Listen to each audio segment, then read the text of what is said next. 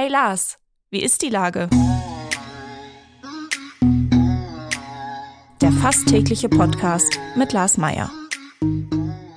Wie ist die Lage? Unser fast täglicher Podcast in Kooperation mit der Hamburger Morgenpost, der Gute-Leute-Fabrik und Ahoi Radio spürt tagesaktuellen Fragen nach. Mein Name ist Lars Meier und ich rufe fast täglich gute Leute aus Hamburg an. Heute befrage ich den Schauspieler Johannes Hegemann aus dem Thalia Ensemble. Ahoi Johannes. Moin, grüß dich. Lieber Johannes, ich habe ja schon gesagt, du bist im Ensemble des Thalia Theaters, spielst dort äh, fast gleichzeitig mehrere Theaterstücke, wenn man ins Programm reinguckt. Aber vor allen Dingen startet ja die Berlinale jetzt. Und da bist du mit einem Film vertreten, in dem du mitspielst. Film von Andreas Dresen in Liebe, eure Hilde. Warst du schon mal auf der Berlinale? Nee, das ist tatsächlich mein erstes Mal. Also oh. ich war auch nicht als Gast oder als Zuschauer oder irgendwas auf der Berlinale. Ich war da noch nie. Und jetzt ähm, das erste Mal mit einem Film, also einem Film, in dem ich auch mitspiele, der da Premiere haben wird. Und das ist ja ist ziemlich aufregend. Über das andere erste Mal konnte man früher in der Bravo nachlesen in meinem Alter als Boomer. Ähm, wie informierst du dich denn äh, über die Gewohnheiten bei der Berlinale? Was erzählt man dir denn? Ja, da erzählt man so einiges. Ich bin also Kollegen und Kolleginnen erzählen mir, die da auch schon waren und dass das ein großer Trubel ist und über diesen roten Teppich und natürlich weiß, kennt man die ganzen Geschichten, dass danach auch ordentlich gefeiert wird. Aber ich bin, ich lasse das so ein bisschen auf mich zukommen. Und natürlich ist ganz wichtig, dass man sich schick anzieht. Äh, meine Agentin, meine Agentin hat mir gesagt, ich darf da ja nicht irgendwie mit Jeans und Hoodie auftauchen. Aber das hätte ich auch selber gecheckt, dass ich da mich ein bisschen schicker anziehe und aber sonst ich ähm, ich hoffe ich komme da ganz entspannt durch ja bestimmt und freue mich wie lange, wie lange lässt sich denn der Spielplan des Thalia Theaters nach Berlin fahren? Ich habe ein bisschen Glück. Also ich habe drei Tage, die ich da voll ausnutzen, die ich da voll auskosten kann. Und auch tatsächlich habe ich auch erst relativ spät erfahren, dass die, an welchem Tag die Premiere sein wird. Und hatte Glück, dass an dem Tag keine Vorstellung für mich im Thalia ist, sonst wäre es ziemlich eng geworden. Und ich habe einfach drei Tage, in denen ich da, also einen Tag vorher, an dem Tag der Premiere und am Tag danach äh, bin ich in Berlin. In Liebe eure Hilde heißt der Spielfilm von Andreas Dresen. Der gilt auch so ein bisschen wieder mal als Favorit innerhalb der Berlinale. Äh, wovon handelt der Film denn? Und welche Rolle spielst du vor allen Dingen? Wahrscheinlich nicht die Hilde. Nee, ich spiele nicht Hilde, ich spiele den Freund oder Mann von Hilde.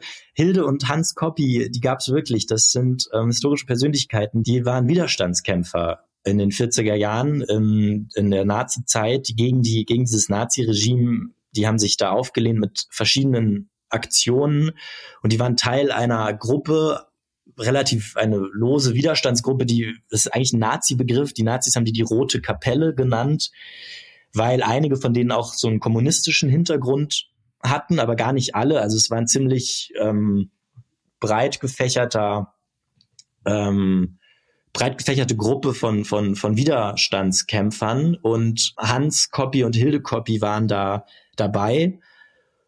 Und es wird in dem Film vor allem im Fokus ist äh, Hilde Koppi, die dann ein Kind auch noch geboren hat in dem Gefängnis, nachdem sie aufgeflogen sind. Also die haben leider, das kann ich schon mal verraten, wurden sie entdeckt. Und das ist alles eine relativ tragische Geschichte auch. Aber es gibt dann auch eben diese Liebesgeschichte zwischen Hans und Hilde und die auch eben in der Freiheit spielt.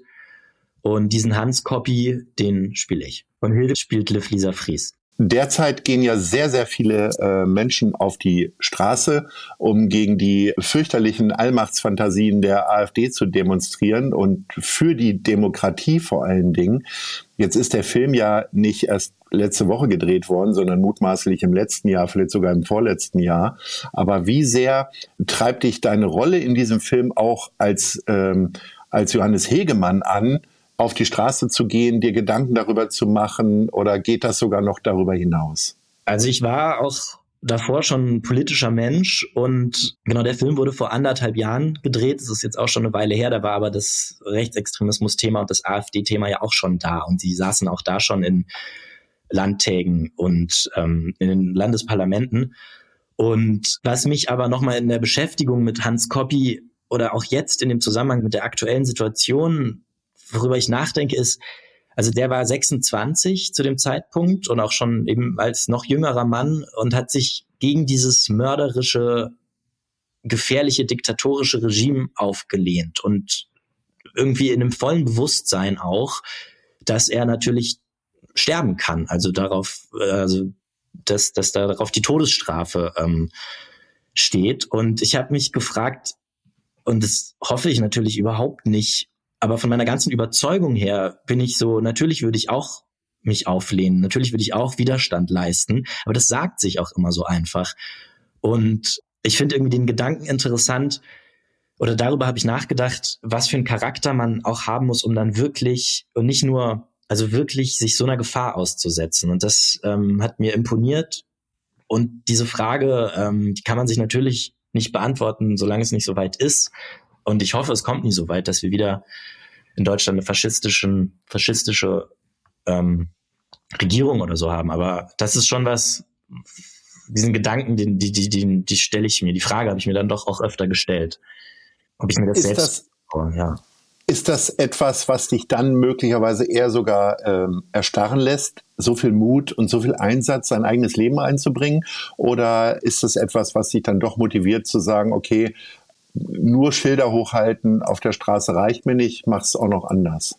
Ähm, sowohl als auch. Also ich würde oder ich würde nicht sagen, dass ich erstarrt erstarre über sowas, sondern nee, es ist natürlich eher, es motiviert einen eher oder man und trotzdem habe ich extrem Respekt vor so einem Mut und ähm, würde mir nicht anmaßen, einfach zu sagen, ja, natürlich, das ist Bürgerpflicht, das muss man machen, sondern es gab ja auch nicht so viele Gestalten damals, die sich wirklich, die wirklich Widerstand geleistet haben. Also es gab auch eine große schweigende Masse, die das vielleicht nicht alles gut fanden, aber eben nicht, nicht mal auf die Straße gegangen sind. Und es ist erstmal gut, dass, dass diese Demos stattfinden und dass es ein Ruck durch die Bevölkerung geht und man zeigt, wir sind eben auch viele und es gibt extrem viele Leute, die die AfD ablehnen und diese rechtsextreme Nazi-Kacke ablehnen und dafür auch bereit sind, auf die Straße zu gehen. Und das tut auch einfach extrem gut, finde ich, zu sehen und ähm, sich gegenseitig da wieder ähm, Mut und, und Hoffnung zu geben.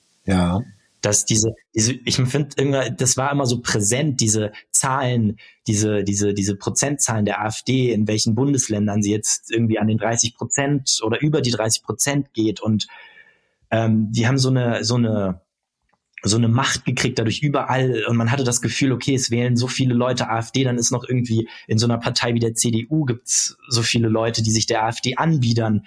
Ähm, es hat unser sozialdemokratischer Bundeskanzler so eine Aussage getätigt wie im großen Stil abschieben. Irgendwie das alles, alle haben, übernehmen diese, diese Rhetorik, diese, diese Sprache. Es wird immer vom Migrationsproblem geredet. Und, ähm, und dieses ganze Thema ist so von, von rechtspopulistischen äh, Figuren so gepachtet. Und das hat mich alles so fertig gemacht. Und diese Demos jetzt, die zeigen aber auch, dass es eben ganz, ganz viele Menschen gibt, oder eben auch die Mehrheit dieser Bevölkerung, die sich absolut dagegen stellt und die sagt, nein, wir haben keinen Bock auf diese Scheiße und wir haben keinen Bock auf rechtsextreme Parolen und ähm, rechtspopulistischen ähm, Quatsch. Sehr wahre Worte, Johannes. Ich kriege Gänsehaut hier im Gespräch, äh, weil ich das ganz toll finde, dass du das nochmal so auf den Punkt bringst. Trotzdem will ich auch nochmal zu deiner Arbeit äh, fragen, denn du kommst kaum ausgekatert äh, von der Berlinale wieder und dann stehst du in der Premiere von Geschlossene Gesellschaft äh, im Thalia auf der Bühne. Ähm, das Stück ist 80 Jahre alt ähm, und von Jean-Paul Sartre und es ist nicht deine erste Premiere im Theater und auch nicht die erste Premiere im Thalia. Trotzdem hast du wahrscheinlich Lampenfieber, aber was tust du dagegen? Doch nochmal so einen kleinen Schnaps trinken oder? Nee, nicht vor der Vorstellung. Das nicht, also nicht, nicht davor. Das gibt's dann danach. Ähm, ja, Lampenfieber gehört dazu. Aufregung ist ja auch gut und die macht einen ja auch wach und bereit für diesen Moment. Aber die ist, bei mir ist das so, ich habe oft an dem Morgen vor der, an dem Morgen der Premiere, also die sind ja abends, sagen wir so acht Uhr und dann die Tage davor, da arbeitet man auch die ganze Zeit und die Spannung steigt, aber man kommt total klar und dann kommt dieser erste Morgen, wo man frei hat. Man hat ja an dem Tag wenn man nicht noch äh, aus der Not irgendwas proben muss, was meistens schlecht ist, aber meistens hat man frei, wenn es normal läuft und da weiß einfach am Abend ist Premiere. Und dann bin ich morgens immer wahnsinnig aufgeregt und muss mich wahnsinnig ablenken. Meistens putze ich dann irgendwie meine Wohnung und muss irgendwas tun und dann setzt aber so eine Stunde, zwei vor der Vorstellung, vor Premierenbeginn so eine Ruhe ein und so eine Konzentration und so eine positive Art der Anspannung. Und das ist bis jetzt immer irgendwie von alleine so gekommen, dass ich jetzt nicht zu nervös war, dass ich, dass ich nichts mehr hingekriegt habe. Dafür drücken wir dir natürlich die Daumen für die Premiere. Jetzt äh, drücken wir die Daumen, dass du dich entscheiden kannst zwischen Nice oder Scheiß. Wofür hast du dich entschieden? Für was Gutes oder was Schlechtes, was du kritisieren möchtest? Ich habe mich für Nice entschieden. Ich wollte mal irgendwie sagen, ich wohne ja jetzt seit vier Jahren in Hamburg und ich habe hier so viele tolle Begegnungen mit Menschen. Auch, ich will jetzt gar niemand, gar keinen Namen sagen, sondern einfach mit so anonymen Menschen. So viele, ich finde, die Hamburger und Hamburgerinnen sind einfach nice. Und zwar neulich gerade, ich kaufe mir manchmal bei eBay Kleinanzeigen irgendwelche Möbel oder so Zeug. Und dann war ich wieder und dann, und dann, das war bei mir, ich dachte eigentlich nicht so weit weg, so ein Kilometer. Und das war so ein kleines Schränkchen und ich dachte, komm, das trage ich nach Hause. Und dann habe ich dem das erzählt. Ähm, und dann meinte der, ach komm, das ist doch viel zu weit, das nervt doch mit der Schlepperei. Ich habe ein Auto, lad ein, ich fahre dich kurz und solche Sachen. Oder neulich, das ist auch schon länger her, auch eBay Kleinanzeigen, habe ich auch einen Schrank gekauft und den so den musste ich dann noch auseinanderschrauben und alles. Und dann hat mir die Dame so einen Kaffee gemacht und Weihnachtsplätzchen. Und irgendwie ist es immer so total nett. Und ich habe das in keiner anderen Stadt erlebt. So diese so eine Herzlichkeit, Offenheit und man man man man man redet so mit den Leuten, kommt so schnell ins Gespräch und eben mit Menschen, die man gar nicht kennt und die man danach auch nie wieder sieht. Und dieses zwanglose, das mag ich total an Hamburg und an den Menschen nach den schlimmen Themen, die wir zwischendurch hatten, ist das doch nochmal eine schöne, herzerwärmende Geschichte. Insofern können wir von einem Happy End sprechen, lieber Johannes Hegemann. Das war ganz fantastisch mit dir. Ich freue mich auf unser nächstes Gespräch. Irgendwann wird ja wieder eine Premiere im Thalia anstehen und dann kommen sicherlich auch die ersten Filmpreise durch, unter anderem vielleicht in Liebe Eure Hilde von Andreas Dresen. Ich sage Ahoi. Danke. Ahoi und danke dir. Dieser Podcast wird präsentiert von der Gute-Leute-Fabrik, der Hamburger Morgenpost und Ahoi Radio.